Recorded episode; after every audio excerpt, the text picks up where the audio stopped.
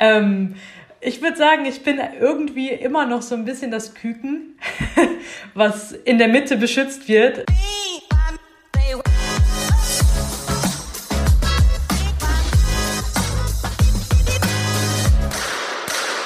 Treffer, Treffer, Treffer, Gold! Das war aus dem Original-Live-Kommentar von ZDF-Reporter Tibor Meingast zum Olympiasieg von Christian Reitz 2016 in Rio de Janeiro. Die Olympischen Spiele in Tokio waren für Michelle Kroppen schon zum Greifen nah.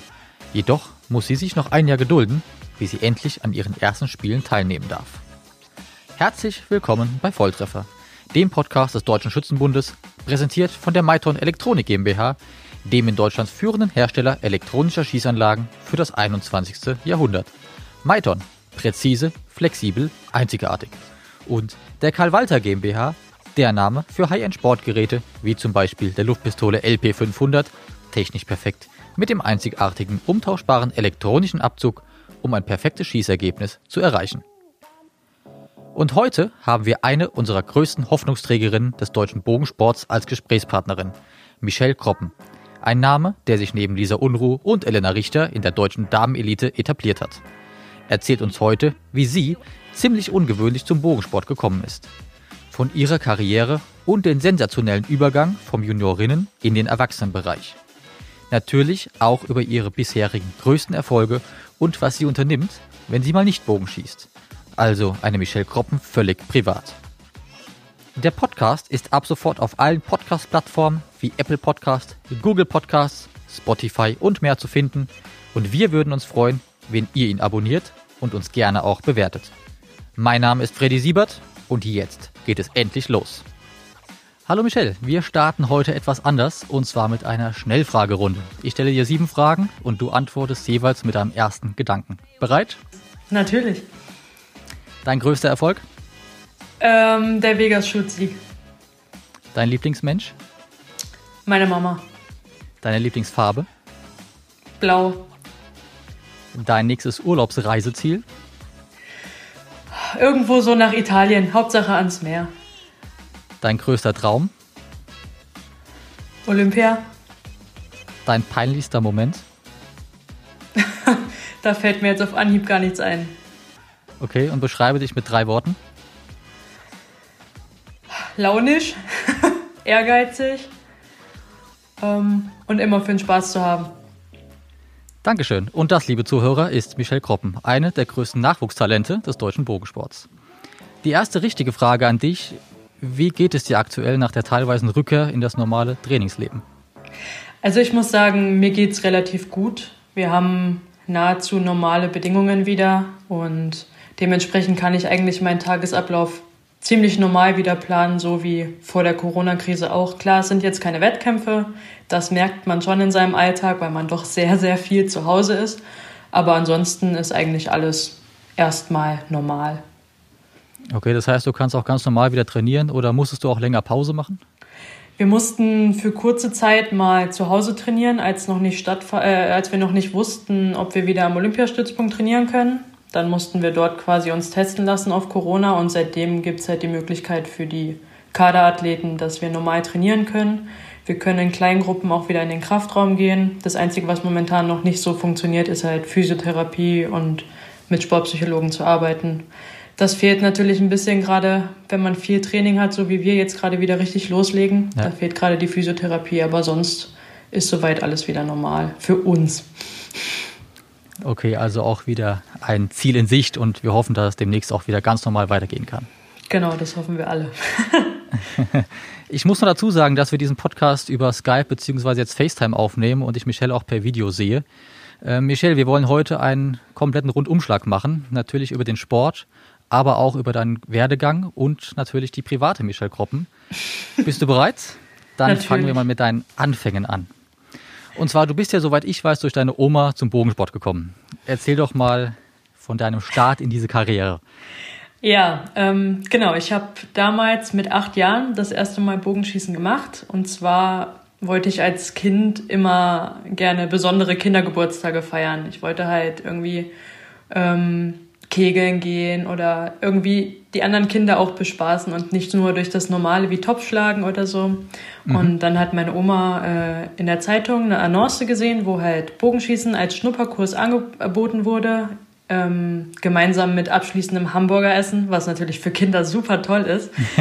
ähm, genau, und dort haben wir dann angefangen mit so den, den, ersten, den ersten Übungen und dann auch den ersten Schüssen auf drei Meter ähm, auf die größte Auflage, ich glaube 122er Auflage und am Ende dann auf Ballons. Und mir hat das halt von Anfang an super viel Spaß gemacht. Und ähm, als wir dann alle zusammen beim Essen saßen, ist der Trainer, also mein damaliger Heimtrainer, ähm, zu meiner Oma gekommen und meinte, ja, sie soll mich mal fragen, ob mir das Spaß gemacht hat, weil er sieht halt Potenzial in mir und ist der okay. Meinung, dass man aus mir noch sehr, sehr viel machen kann. Und ähm, schon als wir dann auf dem Weg nach Hause waren, habe ich eigentlich meine Oma sehr damit bedrängt, doch auch mal zum richtigen Training zu gehen, weil in meiner Stadt gab es halt auch den Verein dann direkt. Und ja. ich glaube, wenn nicht sogar in derselben Woche, spätestens die Woche danach, war ich dann beim ersten Training dort richtig. Und seitdem äh, lässt mich das erstmal momentan nicht mehr los. Was hat dich direkt am Bogensport fasziniert und was fasziniert dich jetzt 16 Jahre später immer noch? mich fasziniert einfach am Bogenschießen, dass man für jeden Schuss selbst verantwortlich ist. Ich meine, klar, es gibt so, so ähm, Sachen wie den Wind oder so, den man natürlich nicht beeinflussen kann, aber man muss trotzdem selber handeln. Und ich fand es als Kind faszinierend, etwas loszulassen, was ich selber irgendwie mhm. aufgebaut habe.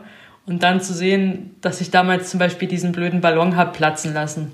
Und ähm, jetzt ist das, was mich fasziniert, halt dieses, ich arbeite jeden Tag an dem perfekten Schuss, was ja jeder Sportler, also was halt jeder Bogenschütze irgendwie macht, diesen einen perfekten Schuss zu setzen, der im, im richtigen Moment dann auch wirklich in die Mitte geht. Und das fasziniert, fasziniert mich halt so daran, dass man im Bogenschießen seine Fehler einfach lesen kann, Schuss für Schuss.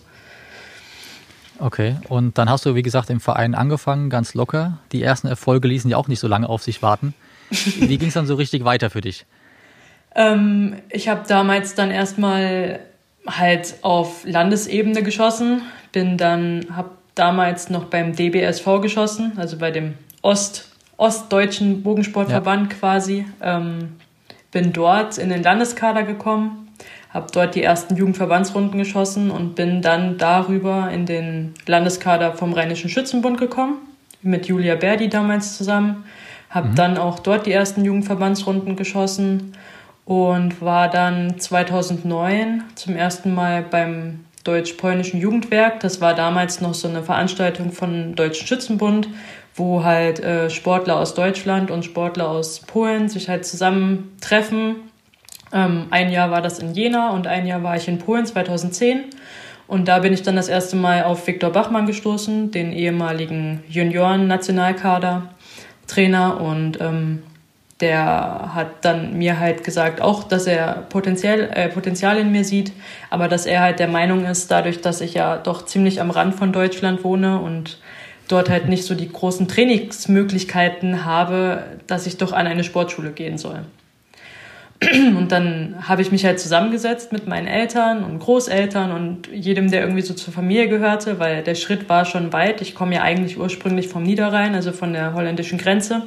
Und die beiden äh, Sportschulen, die es in Deutschland gibt, sind ja nur in Jena, beziehungsweise jetzt ja gar nicht mehr in Jena, sondern in, in Oberhof, glaube ich, in Suhl, genau, in Suhl. Suhl ja. Oder halt in Berlin. Genau, und das war dann so mein, mein erster großer Schritt zu sagen, okay, ist das Bogenschießen für mich so wichtig und macht mir das so viel Spaß, dass ich mit, mit 16 Jahren meine Familie verlasse und sage, ich äh, gehe auf ein Internat. Ähm, wollte damals eigentlich nach Berlin an die Sportschule gehen, habe dort auch eine Probewoche gemacht, habe dort eine Woche im Internat geschlafen, damals am Olympiastützpunkt Berlin noch trainiert. Nur war halt damals das Problem, dass es einfach zu teuer war weil meine Mama damals sich halt um mich, also alleine um mich kümmern musste. Und dann war halt wirklich die andere Möglichkeit Jena. Und ich war mir am Anfang nicht ganz sicher, aber nach vielen Gesprächen mit meiner Familie und auch mit meiner Mutter, die gesagt hat, versuch es doch, du kannst immer sagen, du möchtest nicht mehr, dann kommst du wieder nach Hause, aber dann kannst du sagen, du hast es versucht. Und genau, so bin ich dann nach meinem 10. Klasse Realabschluss nach Jena an die Sportschule und somit auch mhm. ans Internat gegangen Ähm, habe dort mein Abitur nachgeholt, also erstmal die 10. Klasse wiederholt für den Gymnasialabschluss und dann mein Abitur ähm, absolviert. Genau. Und so hat das Ganze angefangen. Man kann ja schon sagen, es war die richtige Entscheidung damals, den Weg einzuschlagen. Denn bereits 2013 hattest du dann auch dein internationales Debüt, damals bei der Weltmeisterschaft. Genau. Was weißt du davon noch? Also was war das für ein Gefühl nach ähm, so kurzer Zeit im Prinzip schon? Ja, tatsächlich war das alles, ging das alles sehr schnell, weil ich war ja 2013 noch gar nicht offiziell im Nationalkader, sondern genau, bin ja. als ehemaliger DC-Kaderathlet, der so die Möglichkeit hat, in den Junioren-Nationalkader mal reinzuschnuppern, ähm, nach Chiembaum gefahren zu dieser Qualifikation und ich wusste, dass halt nur eine einzige Kadettin fahren wird. Und ich weiß gar nicht mehr, gegen wen ich damals geschossen haben muss. Das ist schon so lange her und ich glaube, die schießen auch fast alle schon gar nicht mehr. So Leute ja. wie Josephine König oder Laura Krautz, beides Berliner. Ähm, und auf einmal hieß es halt, ja, du hast es geschafft und du äh, fliegst zu deiner ersten WM direkt mal nach China. ja, und dann ging das alles erstmal los um ehrlich zu sein, ich erinnere mich an gar nicht mehr viel. Ich weiß, dass das mein erster und auch einziger FITA-Wettkampf war, wo noch auf vier, äh, vier Distanzen geschossen wurde. Ja. Ja. Und dass ich eigentlich einigermaßen gut war, sage ich jetzt mal. Es war jetzt nichts Herausragendes. Aber für das erste Mal und die ganze Aufregung, auch das erste Mal Mixschießen damals, äh, was ich noch gar nicht konnte, wo ich super aufgeregt war, auch der ähm, neunte Platz direkt kann man, glaube ich, sehr zufrieden sein. Der neunte Platz direkt, ja. Da kann ich ja. mich tatsächlich schon gar nicht mehr dran erinnern, wie viel da ich da geworden bin. Aber ja, ich denke, Top Ten, ähm, das war ganz gut, ja. Und das hat mir gezeigt, dass da noch viel, viel Potenzial nach oben ist und dass ich da den richtigen Weg gegangen bin. Gerade weil ich in dem Jahr auch nach Jena gegangen bin. Genau, und es kamen ja auch weitere Erfolgserlebnisse dazu. Wie wichtig war das für dich, auf deinem Weg nach oben auch direkt Erfolgserlebnisse zu haben? Hat es dir geholfen? Ich weiß nicht, ob es mir direkt geholfen hat. Also klar, es ist schön zu sehen, dass sich das auszahlt, was man alles macht. Ich kann natürlich nicht beurteilen, wie das Ganze gelaufen wäre, wenn ich da erst mal zwei Jahre am Sportforum gewesen wäre und es nicht so gewesen wäre und ich gesehen hätte, wie die anderen Sportler wegfliegen und ich hätte weiter trainieren müssen. Ich glaube aber, dass es immer gut ist, wenn man ähm, ja, wenn man wenn man dafür belohnt wird, für die Schritte, die man geht. Und ja, ich ja. sehe das halt so ein bisschen wie eine Belohnung, wie, wie dieses, okay, du hast das jetzt gemacht und hiermit siehst du, dass das gut war. Ich weiß nicht, wie es gewesen wäre, wenn ich zu Hause geblieben wäre, wenn ich einfach am Niederrhein weiter trainiert hätte, unter den ganz normalen Bedingungen, ohne Nationaltrainer. Damals war ja Viktor Bachmann noch in Berlin, äh, in, in Jena. In Jena, und genau. In Jena. und hat uns ja da trainiert. Ich glaube schon, dass mir das geholfen hat und dass auch die, die Wettkämpfe, die von dort an kamen, mich auch immer weiter nach vorne gebracht haben und halt irgendwie auch meinen Ehrgeiz geweckt haben über die letzten Jahre. Genau, ich denke auch, je früher, desto besser auch dort Erfahrung zu sammeln, egal ob national oder international. Das hilft einem auf jeden Fall weiter und hat dir ja auch super geholfen. Ja. Und dann auch in der Juniorinnenklasse hast du dreimal in Folge die deutsche Meisterschaft gewonnen. Ähm, mhm. Da musstest du ja auch spätestens dann nach dem ersten Mal auch mit einer Drucksituation umgehen oder lernen umzugehen, weil du ja dann die Gejagte warst. Wie war das für dich? Wollte man dann immer wieder gewinnen oder wie bist du in die Wettkämpfe reingegangen? Mm, also ich muss sagen, ich wollte das dritte Mal, wollte ich unbedingt gewinnen, weil zu sagen, ich habe alle drei Juniorinnen-Titel gewonnen, ähm, ist ja schon mal was Besonderes. Ich weiß, dass das ja die Elisa Tadler nach mir auch gemacht hat. Aber trotzdem ist es einfach schön zu sagen, ich war in der Juniorensaison auf den deutschen Meisterschaften ungeschlagen. Beim ersten Mal ist es passiert, da habe ich gewonnen. Beim zweiten Mal bin ich da eigentlich nicht rangegangen, um zu sagen, okay, ich will die jetzt alle nacheinander durchziehen. Da lief es halt einfach sehr gut und beim dritten Mal wollte ich es dann auch unbedingt und habe es dann auch irgendwie geschafft. Genau, da ging es ja auch, glaube ich, los, dass man das Finale auch ein bisschen größer aufgezogen hat bei deinem dritten ja. Sieg. Ähm, das ist ja auch nochmal ja, eine andere Erfahrung einfach dann, oder wo du andere Erfahrungen sammeln konntest, in einem kleinen Stadion schon mal zu schießen, weil ja auch später international das auch dazu kommt. Und genau. ähm, ich denke mal, das ist auch wichtig, dass wir da vom DSB auch mal diesen Weg gegangen sind. Ja, ich finde das auch auf jeden Fall sehr gut und ich finde das auch super, wie das alles jetzt wächst, auch beim Bundesliga-Finale oder auch das Thema mit die Finals Das ist, mhm, äh, bringt jedem Sportler irgendwie weiter. Zum einen, weil die, die Hobbysportler auch mal dieses Feeling erleben dürfen, wenn sie sich bis ins Finale qualifizieren. Und für uns Profisportler ist es halt einfach ein gutes Training. Und es macht einfach ähm, super viel Spaß, wenn man sich dann gerade bei die Finals auch mal ARD oder ZDF anguckt und man sieht unseren Sport ja. einfach im großen Fernsehen. Und das ist natürlich das, worüber wir uns total freuen. Genau, was ja jahrelang sehr, sehr schwierig war, überhaupt mal gezeigt zu werden und jetzt auf einmal sogar live in ARD und ZDF. Das ist auf ja. jeden Fall schon mal wirklich ein großer Vorteil für alle. Das stimmt, ja. Und du warst ja dann auch direkt im Erwachsenenbereich relativ erfolgreich. 2017 ging es dann ja mit der Weltcup-Serie, sag ich mal, so richtig los. Und direkt bei dem ersten Weltcup in Antalya war das damals, hast du im Team mit Elena Richter und Lisa Unruh die Bronzemedaille gewinnen können. Wie wichtig ist denn da so die ja. Harmonie bei euch im Team?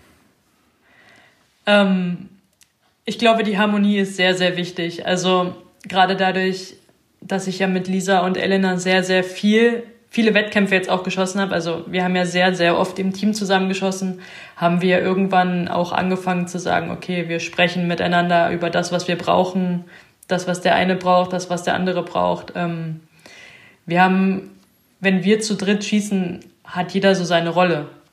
Mhm. Es ist immer dieselbe äh, Konstellation, immer, es fängt immer derselbe als erstes an, es hört immer derselbe als letztes auf und ich denke, das, das heißt, macht welche es so Rolle hast du? ähm, ich würde sagen, ich bin irgendwie immer noch so ein bisschen das Küken, okay. was in der Mitte beschützt wird. Ähm, Elena schießt halt als erstes, weil sie einfach sehr, sehr stark schießt und weil sie sehr, sehr gut den Wind einschätzen kann. Die stellt sich, egal was kommt, stellt sich an der Linie, an die Linie, haut den ersten Schuss raus und sagt uns dann, was wir zu tun haben und sagt uns, okay, der Wind ist stark, der Wind ist nicht so stark und hilft uns dadurch. Und mich haben sie ja damals, als ich neu in den Kader kam, natürlich an die zweite Position gesetzt, damit ich den Anfangsdruck nicht habe, damit ich den Enddruck nicht habe, damit ich so ein bisschen wie in Watte gepackt bin. Und mhm. Lisa ist halt einfach ein super starker Schlussschütze. Der, sie kann halt immer, wenn Zehner gebraucht werden, dann schießt sie halt einfach. Und ich denke, dadurch, dass jeder genau weiß, was er zu tun hat, sind wir auch so ein starkes Team. Okay, und ist denn die zweite Position deine Lieblingsposition? Weil in der Bundesliga für Ebersberg schießt du an dritter Position. Ist ja nochmal was hm. anderes? Ja, ich, ich weiß nicht. Also ich finde ja, man muss auch sagen, dass Halle und 70 Meter nochmal was anderes ist. Sei es zum Beispiel die Windsituation. Das gibt es in der Halle einfach Auf jeden Fall. nicht. Auf 18 Meter, ähm, auf 18 Meter weiß ich einfach meistens irgendwie, was ich zu tun habe. Da weiß ich, ich kann meinen Schuss machen als letztes und da kann ich auch mit der Drucksituation umgehen, gerade auch im Bundesliga-Finale oder so, den wichtigen Zehner am Schluss nochmal zu schießen. Ich weiß nicht, ob ich das auch auf 70 Meter könnte, wenn noch viel, viel mehr Einflüsse dazukommen. Und deswegen mhm. bin ich momentan der Meinung, dass es gut ist, dass ich an der Stelle bin, weil Elena und Lisa einfach schon viel, viel weiter sind. Die haben einfach schon viel mehr Erfahrung, sind beides Olympiateilnehmer gewesen. Ähm, die nehmen einfach so, so viel Erfahrung mit in die Wettkämpfe und da bin ich quasi noch die kleine Michelle, die irgendwie dazugestoßen ist, damals noch total ungewiss, was überhaupt kommt. Und äh, wer weiß, irgendwann wird es vielleicht anders dann bin ich vielleicht die Startschützin. Irgendwann werden neue, jüngere Leute dazukommen, wie eine Elisa oder auch Kati Bauer. Mhm. Und vielleicht bin ich dann Startschützin oder Endschützin und wir nehmen dann die Neuen in die Mitte. Ich denke, das ist einfach das Beste, was man machen kann. Das heißt jetzt aber auch wichtig, dass dir dann Trainer oder Trainerin auch das Vertrauen schenkt? Ja, auf jeden Fall. Ja. Doch. Und ja bei euch im Team, ihr seid drei Mädels, ihr seid ja auch relativ viel unterwegs, jetzt gerade letztes Jahr. Ähm, mal Hand aufs Herz, ja. gibt es auch ab und zu mal einen Zickenkrieg unter euch? Wie ist das? Hand aufs Herz, es gibt nicht nur Zickenkrieg zwischen den Mädels. Also wenn man dann wirklich mal, die Jungs sind noch schlimmer. mm, gerade wenn wir so, so Wettkämpfe haben wie Las Vegas oder letztes Jahr, vorletztes Jahr, wenn wir in, nach Amerika fliegen und diesen Indoor-Weltcup schießen, dann hängen wir danach meistens noch eine Woche Trainingslager in San Diego dran, wo wir dann einfach mal gut zwei, zweieinhalb Wochen unterwegs sind. Und gerade dann merkt man irgendwann, dass jeder eigentlich nur noch nach Hause möchte. Das, man okay. freut sich am Anfang, dass man zusammen ist, dann sitzt man auch abends auf den Zimmern und spielt noch Karten oder so. Aber ich glaube, das ist überall so. Wenn man zu lange aufeinander hockt, dass man dann auch irgendwann einfach nur noch seine Ruhe haben möchte. Und ja. äh, allerdings denke ich, dass wir das im Team recht gut hinkriegen, wenn einer sagt, er möchte heute Abend mal nicht dabei sein und auf dem Zimmer sein und seine Ruhe haben, dass da auch keiner irgendwie böse ist oder so. Also ich denke, klar, Zickenkrieg gehört dazu, aber nicht nur im Sport, nicht nur bei uns. Ich glaube, das ist auf jeder Arbeit und zu Hause, in der Familie, mit dem Partner. Es gehört dazu, aber ich glaube, wir kriegen das ganz gut hin. Das auf jeden Fall. Das merkt man auch bei euch. Also wenn ihr Wettkämpfe schießt, dann merkt man schon, es harmoniert alles. Und ja. das ist, glaube ich, auch ganz, ganz wichtig, dass ihr euch als Team auch da versteht. Also ja, das, das denke ich nicht auch. erfolgreich das, sein. Ich denke auch, dass wir das ja. gut hinbekommen. Jetzt nochmal auf die Weltcup-Serie 2017 zurückzukommen. Ähm, Im August kam der Weltcup dann in Berlin dazu. Erster Weltcup im eigenen Land. Gibt es da Unterschiede zu einem Ausland-Weltcup? Ja, schon. Also natürlich, bei mir war es 2017 jetzt noch nicht so krass, aber natürlich ist man ja irgendwie bekannt. Weil mhm. es gibt viele, viele Bogensportler in Deutschland, aber es gibt halt nur diese Handvoll Nationalkaderschützen. Und gut, 2017 war natürlich das Jahr nach Olympia, wo die Fans natürlich alle auf Lisa los waren.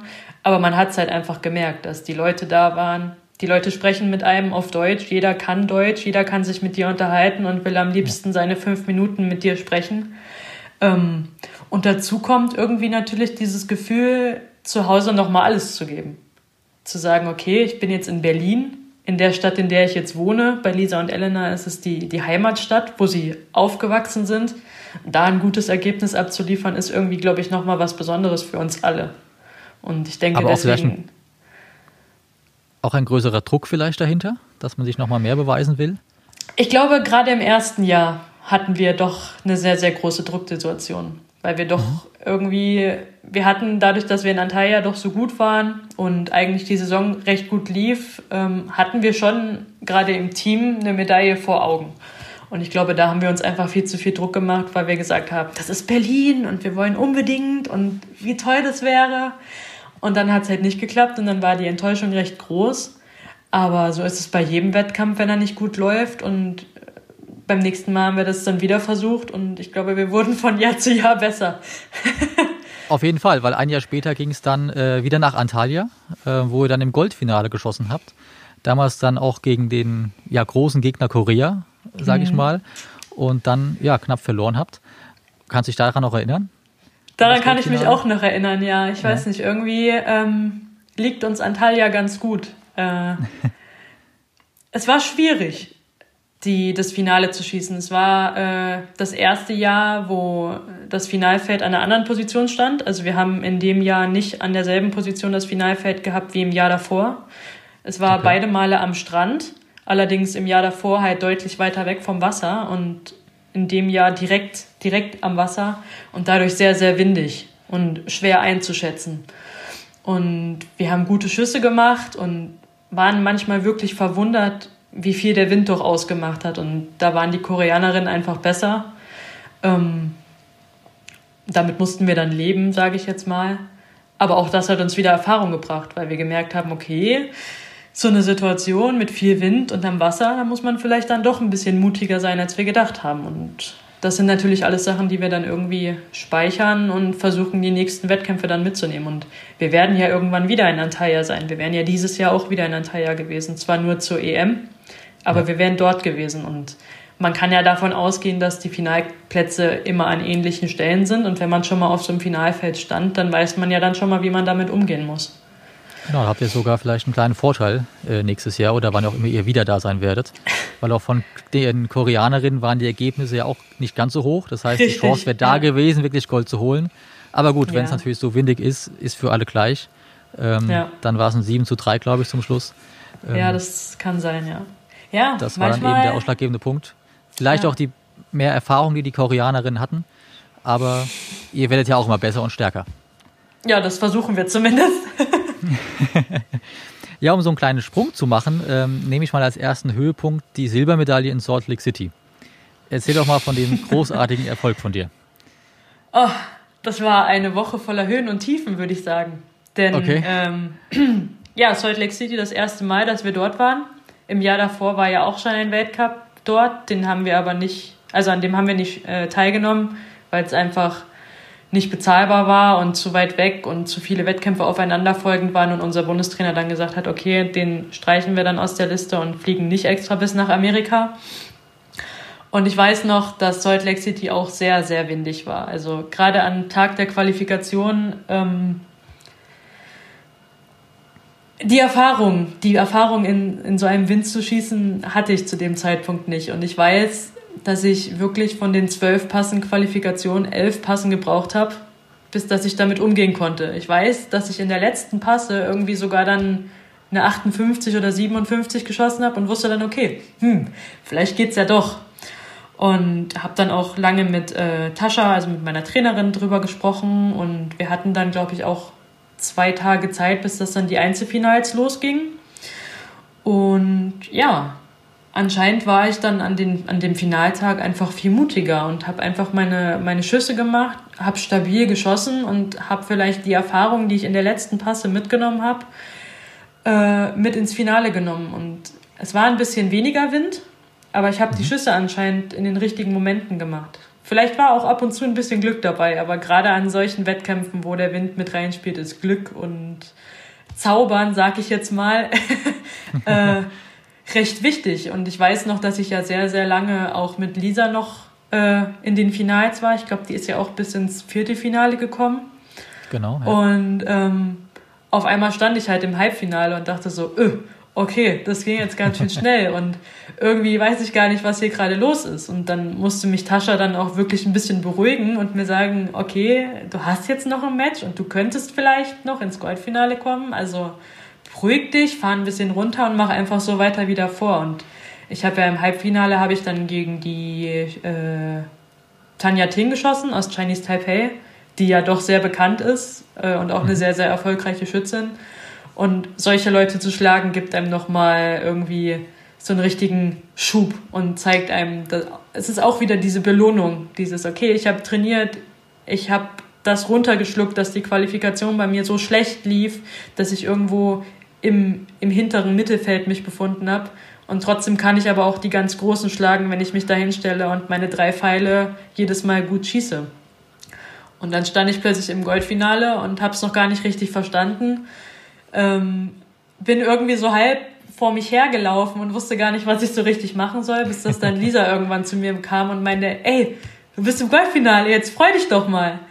Ja, dann war die Freude ganz groß und dann fing das Training quasi wieder an, weil ich glaube, donnerstags entschied sich quasi, äh, dass ich ins Goldfinale gekommen bin und bis Sonntag hatte ich dann natürlich noch viele Tage Zeit, wo die Aufregung gewachsen ist, das erste Mal alleine in so einer Finalarena zu schießen das ist auch wieder das Thema mit dem, man hat davor nie in der Finalarena geschossen und das wird halt gerade unseren Kadetten und Junioren durch, die, durch diesen neuen Modus vom Deutschen Schützenbund halt früher nahegebracht und ich glaube, das ist auch sehr, sehr gut. Hm. Ja, und dann stand ich da und habe so ein bisschen vor mich hergeschossen. Ich weiß auch, dass ich, also ich bin der Meinung, dass ich dort recht gut geschossen habe und dass ich, glaube ich, auch viele, viele Sätze immer nur mit einem Ring verloren habe und auch unentschieden Das war ganz, hatte. ganz knapp, ja. Es war ganz, ganz knapp. Ähm, und es hat einfach mega viel Spaß gemacht, wenn man auf einmal das Team auf der Tribüne sitzen hat, hinter sich, was einen anfeuert und man steht wieder da und hat dieses Gefühl, ich muss jetzt jedes Mal meinen Schuss machen und wenn ich den richtig mache, dann geht er auch in die Mitte. Und dann ist man wieder bei dem, was einen so anspornt. Und das dann auf der großen Bühne, sage ich jetzt mal, zu machen, live von World Archery auf YouTube und Facebook übertragen, das ist schon ein schönes Gefühl. Das glaube ich, ja. Ist das denn bei dir, dass du dann komplett in einem Tunnel bist, dass du nichts um dich herum mitbekommst? Oder merkst du schon oder bekommst du mit, wenn deine Teamkollegen dann auch deinen Namen rufen und dich anfeuern? Wie ist das? Das ist immer so ein bisschen unterschiedlich. Also meiste Zeit ist man im Tunnel. Ich wurde äh, von meiner Mutter gefragt, was man so hört. Und man weiß ja, dass es läuft ja viel Musik im Hintergrund, wenn die Pfeile geholt werden und so läuft mhm. Musik. Und meine Mutter hatte mich gefragt, weißt du denn, was für ein Lied da lief? So als Erinnerung habe ich gesagt, nö, keine Ahnung, habe ich nicht gehört. Man hört dann ab und zu mal vielleicht jemand von hinten rufen, auf geht's, Michelle oder so. Aber ansonsten gerade Tascha holt einen auch viel zurück und unterhält sich mit dir so, als würdest du an einer ganz normalen Linie stehen, wo alle stehen. Und das ist dann dieses, wir sind zu zweit, hör mir zu, ich sag dir nochmal, worauf du aufpassen musst, dann stellst du dich wieder an die Linie und wenn der Schuss gemacht wird, ist es ja dann auch ruhig. Und dann ist man halt in seinem Tunnel und macht einfach nur seinen Schuss. Ja, und das hat man auch wieder gemerkt, ein Jahr später bei der WM in Herzogenbosch. Ähm, erstmal hast du wieder mit dem Team auch Elena Richter und Lisa Unruh zusammen den Quotenplatz geholt. Den lang ersehnt, kann man schon fast sagen. Ist danach der Druck so ein ja. bisschen abgefallen bei euch oder wie war das? Ich kann das gar nicht so richtig beschreiben. Ich glaube schon, dass der Druck abgefallen ist, ja. Also, ich meine, wir haben darauf lange, lange Zeit hingearbeitet. Ich sogar eigentlich weniger als Lisa und Elena, die ja schon viele, viele Jahre länger im Erwachsenenkader sind. Aber es war halt dieses, okay, es ist jetzt dieses eine Match. Und wenn wir das schaffen, dann haben wir das erreicht, wofür wir jetzt die letzten Jahre trainiert haben. Wir haben so oft in der Mannschaft viel erreicht, wir können das schaffen, wir sind wirklich gut. Und ähm, ich glaube, an den Reaktionen von uns hat man dann doch gesehen, wie viel Druck abgefallen ist. Ich meine, El Elena ist wie ein kreischender Flummi über den Platz gerannt und Lisa hatte Freudentränen in den Augen und ich wusste gar nicht so richtig, was hier gerade los ist, weil ich gar nicht so richtig im Kopf wusste, was hier gerade passiert, weil für mich war das ja alles eine neue Situation. Ich hatte dieses Gefühl von Quotenplatz verlieren, das kenne ich ja nicht. Und da haben Lisa und Elena ja sehr, sehr viel Erfahrung mit und auch viele Tränen, glaube ich, glaube ich, vergossen, weil es nicht gut lief. Und dann ist es natürlich umso schöner zu sehen, dass man in der Mannschaft ist mit den beiden Mädels und es geschafft hat. Und die beiden weinen einfach vor Freude, weil das Ziel sich einfach, ja, das Ziel war auf einmal erreicht. Und ich glaube schon, dass da viel Druck abgefallen ist, ja. Ja, für dich als weiteres Highlight kam noch dazu, dass du auch die einzige Deutsche warst in einem Einzelfinale, dann mhm. um äh, Platz 3 geschossen hast. Vierter Platz ist es geworden. Wie wichtig war das für dich, auch dort nochmal die Erfahrung zu sammeln? Also ich muss sagen, die WM war irgendwie wirklich was sehr, sehr Besonderes. Ich meine, es ist, WM ist alle zwei Jahre und äh, gerade die Quotenplatz-WM ist halt wirklich der Wettkampf in den vier Jahren vor Olympia, wo alle, alle, alle guten Sportler da sind aus allen Nationen, weil jeder möchte dieses Quotenplatzturnier nutzen und sich dort halt unter die ersten vier zu schießen, das ist schon was sehr Besonderes. Und irgendwie war das für mich ja wie so ein bisschen Heimatfeeling, weil wie gesagt, ich komme von der holländischen Grenze und ja. ich glaube, Herzogenbusch ist eine Stunde weg von meiner Heimatstadt. Dementsprechend war auch meine Familie da und einfach dieses Drumherum, dort zu stehen mit den besten Schützen, mit Brady Allison und den ganzen Koreanerinnen. Ich habe ja auch gegen eine geschossen das, das ist auch so ein Moment, den ich nie vergessen werde. Auch wenn das Finale an sich, das Bronzefinale jetzt nicht so gut lief, da war dann vielleicht doch der Druck nochmal sehr, sehr, sehr hoch und da war ich einfach noch nicht weit genug im Kopf und aber auch das bringt mich irgendwie weiter. Das denke ich mal. Und du bist ja, hast vorhin gesagt, du bist immer noch so das Küken im Team. Jetzt doch sehr erfolgreich, auch dort die einzige im Einzelfinale. Aktuell Weltrangliste Platz 10 bist du. Ist das schon so eine kleine Wachablösung oder sagst du, du bist immer noch die Newcomerin im Team? Wie ist das? Mm, ich würde jetzt weder sagen Wachablösung. Ich glaube, es ist für alle gut zu wissen, dass da jemand ist, der quasi mit den Hufen schart. Also gerade mhm. auch für Elena und Lisa ist es, glaube ich, ein schönes Gefühl zu wissen, sollten sie irgendwann aufhören, da ist jemand da und das Damenteam ist nicht auf einmal weg. Und ähm, ich bin schon irgendwie noch das Küken, denn ich bin eigentlich doch noch eine von den sehr, sehr Jungen. Ich glaube, es ist eigentlich offiziell im C-Kader keiner jünger als ich. Und dementsprechend bin ich irgendwie das Küken und bleibe das auch, gerade auch, weil Lisa und Elena ja deutlich älter sind als ich. Ähm, ja, ich finde die Situation, das zu sein, auch gar nicht so schlimm. Manchmal kann man das ja auch irgendwie als Ausrede nutzen. okay. Ja, man sieht ja schon, dass ihr als Team ähm, auch immer besser werdet und auch dann die Erfolge bringt nach dem Quotenplatz. Dann ein Jahr später, beziehungsweise 2019 letztes Jahr auch die erste Medaille dann geholt bei einem Heimweltcup in Berlin. Mhm. Dort nochmal, ist das nochmal was anderes als in, bei einem Auslandsweltcup? Ja, das ist schon nochmal was anderes. Gerade weil man halt weiß, dass die ganzen Leute, die dort sitzen, alle aus dem Land kommen, das man irgendwie vertritt Dazu kam ja noch, dass wir es geschafft haben, im Halbfinale die starken Koreanerinnen zu bezwingen. Das ist natürlich, genau. glaube ich, auch für die Sportler nochmal was ganz Besonderes zu sagen. Diese Koreanerinnen, die haben wir jetzt endlich geschlagen. Ähm, und einfach dieses Gefühl, es sind wirklich alle für dich. Da steht das deutsche, das deutsche Land, die deutsche Bogensportgemeinschaft sitzt dort auf der Tribüne und feuert dich an das ist auch noch mal viel lauter, als wenn man jetzt irgendwie ja. in, einem, in einem anderen Land auf einem Finalfeld steht. Ja, das ist schon noch mal was anderes. Ja, und apropos auch Medaille holen, du bist ja auch in der Bundesliga ähm, ja, sehr erfolgreich, hast du vorhin auch schon mal angesprochen. Konntest jetzt mit deinem Team BSG Ebersberg zweimal in Folge den deutschen Mannschaftstitel gewinnen. Was ist denn das Besondere für dich an der Bundesliga oder so der, der Unterschied zu einem, ich sag mal, normalen Wettkampf? schwierig. Also irgendwie bin ich damals so halb in die Bundesliga reingeschmissen worden, auch durch Viktor Bachmann, der gesagt hat, hier, mach das doch mal, warum denn nicht? Ähm, habe damals dann noch einen Verein gesucht und wurde dann äh, von Ebersberg halt aufgenommen. Ähm, ich glaube, zu dem Zeitpunkt hat dann nur der Max Weckmüller da geschossen. Und der Andreas Blaschke, unser jetziger Trainer, hat halt gesagt, ja, die nehmen wir mal auf. Da ist, passt, glaube ich, ganz gut, eben dadurch, dass ich halt auch mit Max Lange im Juniorenkader war. Und es ist irgendwie gerade dadurch, dass es nur acht Teams sind, in der Bundesliga Süd jetzt zum Beispiel, wo ich ja mhm. starte, das ist irgendwie nochmal so ein ganz kleines, wie ein kleines Zuhause. Da freut sich jeder, die andere Mannschaft zu sehen. Da wird sich äh, nett begrüßt und auch äh, gerade was Ebersberg-Tachating angeht, das sind ja, ist ja eine sehr, sehr große Freundschaft. Ähm, da ist dann auch keiner böse, wenn Ebersberg oder Tachating verliert oder auch beim Bundesliga-Finale. Wenn dann einer von den beiden Mannschaften raus ist, dann wird sich genauso für die andere Mannschaft gefreut. Und 18 Meter ist halt einfach so ein, so ein Technikding, wo man wirklich einfach seine Schüsse machen kann und wenn die gut sind, dann sind es halt Zehner. Und das macht mit einer Mannschaft äh, wo gerne mal 60er fallen, macht es halt super viel Spaß zu sagen, okay, komm, eine 60 geht noch. Und unser Trainer ist halt auch einfach da super motivierend, was das angeht. Mit dem bin ich einfach super gerne in der Mannschaft und kann mir momentan auch kein Team vorstellen, mit dem ich mehr Spaß haben könnte als mit Cedric und Max. Und deswegen finde ich das halt einfach so toll. Ja, dein Trainer Andreas Plaschke hat mir noch eine Frage zukommen lassen, ähm, die du jetzt mal hörst.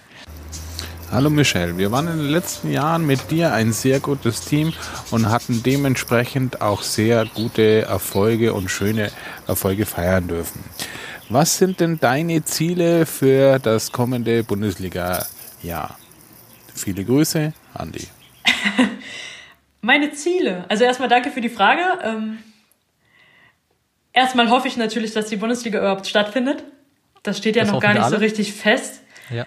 Ähm, ja, ich glaube, das Ziel ist jedes Jahr für mich, meinen Schnitt zu verbessern. Wir sind ja, wir Bogenschützen sind ja so schnittbegeistert, also seine, seine Schüsse runterzurechnen oder hochzurechnen auf 60 Schuss. Dann natürlich das Erreichen des Bundesliga-Finals und das Triple zu holen, das wäre natürlich schon Wahnsinn. Also das zu schaffen, dreimal in Folge, das wäre schon ein sehr, sehr geiles Ziel. Ja, daraus entnehme ich, du bist auch weiterhin für die BSG Ebersberg am Start und kannst auch da zusichern, Du bleibst. Aber natürlich. Treu. natürlich. Sehr gut. Sehr, sehr gut. Dann freuen wir uns auf die nächste Saison schon mal in der Bundesliga, die hoffentlich stattfinden wird. Das ja, werden wir ja Mitte September wir. entscheiden. Und dann äh, schauen wir, wie es dort weitergeht. Ja. Wie wichtig ist es dir denn noch, dass du dich seit 2016, seitdem du bei der Polizei bist, ähm, dich voll auf den Sport konzentrieren kannst? Hat dir das nochmal so einen Schub gegeben? Auf jeden Fall. Also das, was ich an Trainingszeit aufwende, ohne die Möglichkeit, nur den Sport zu machen, das würde ich, glaube ich, nicht hinbekommen. Ich merke jetzt schon manchmal, habe ich Tage, wo ich acht Stunden trainieren gehe, dass ich danach einfach fertig wäre. Also, dass ich danach einfach fertig bin. Und wenn ich mir vorstellen müsste, wie manch andere Leute es ja auch machen, wirklich arbeiten zu gehen und dazu noch meinen Sport zu machen, ich glaube, das würde mir sehr, sehr viele Kräfte rauben, die ich dann einfach nicht ins Schießen äh, einbringen kann. Und so stehe ich halt morgens auf, stelle mich, auf, äh, stell mich halt auf die Linie und versuche jeden Tag, jeden, jeden Tag, jeden Schuss, jede Minute all die Kraft, die ich habe, in jeden einzelnen Schuss reinzubringen. Und wenn ich nebenher noch was anderes machen müsste, dann wäre das einfach nicht vorhanden. Und deswegen, ähm, glaube ich schon, dass das äh, ein sehr, sehr großer Schritt war, den ich wieder gegangen bin, aber der sich auf jeden Fall ausgezahlt hat. Ja, ich meine, ich sehe es ich sehe, genau, ich sehe es ja bei den anderen Leuten auch. Also wenn ich gerade ja, genau. äh, die Leute frage, die studieren oder die arbeiten gehen, die sieht man auch nicht so viel beim Training, weil die Zeit einfach nicht da ist. Ich meine, es gibt viele Leute von uns, die das hinbekommen, so wie Cedric zum Beispiel, der nebenher arbeiten geht und trotzdem sehr, sehr gute Leistungen bringt.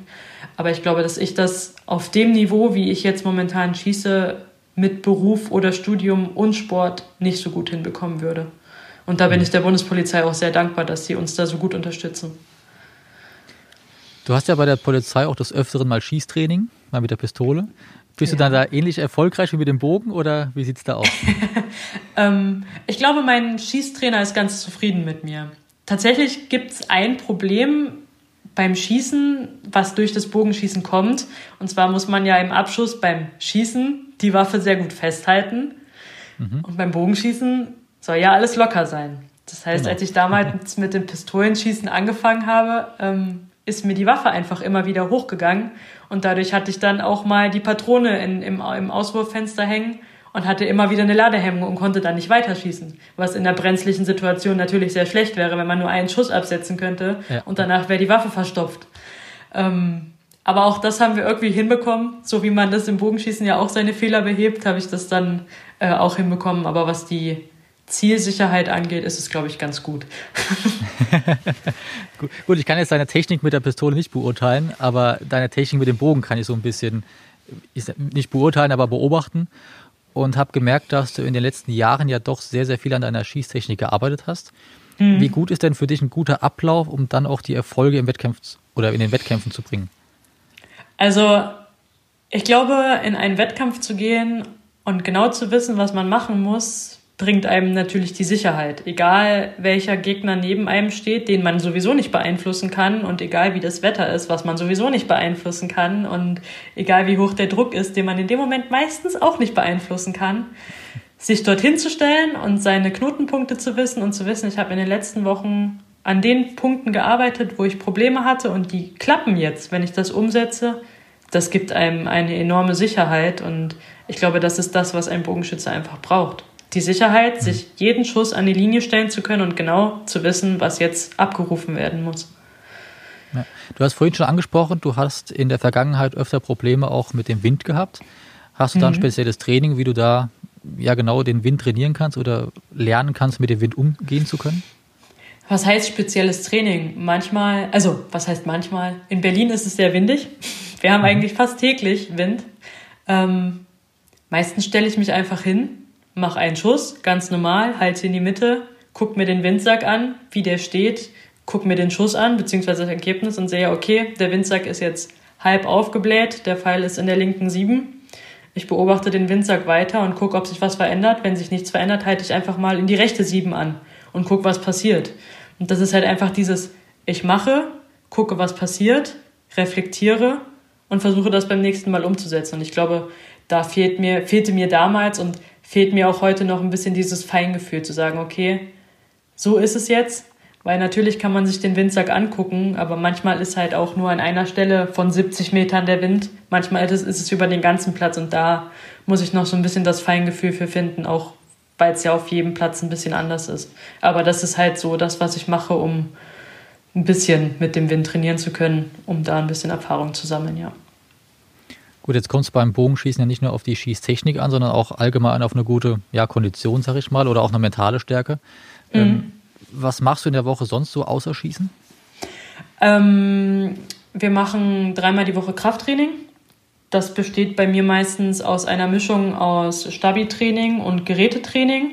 Also ich äh, gehe dann in den Kraftraum, mache ähm, zwei Bauchübungen zum Beispiel, zwei Stabi-Übungen, dann irgendwas für die Schulterrotation, äh, bin viel am Seilzug, äh, mache so Sachen wie Bankdruck oder ähnliches, mache dann wieder zwei Bauchübungen oder zwei Rückenübungen und das halt immer so im Wechsel. Also ich habe meistens äh, die zwei Bauchübungen, dann zwei Geräteübungen, zwei Bauchübungen, zwei Geräteübungen, zwei Bauchübungen, zwei Geräteübungen und das dann in drei Runden. Das sind dann so zwischen 60 und 90 Minuten seit kurzem fangen wir auch äh, damit an, dass wir ähm, jeden Tag ein 20-minütiges Workout machen, wo wir einfach so ein bisschen allgemein ein paar Sit-ups machen, Kniebeugen. Da sollte jeder aus dem Nationalteam mal ein kleines Workout zusammenstellen.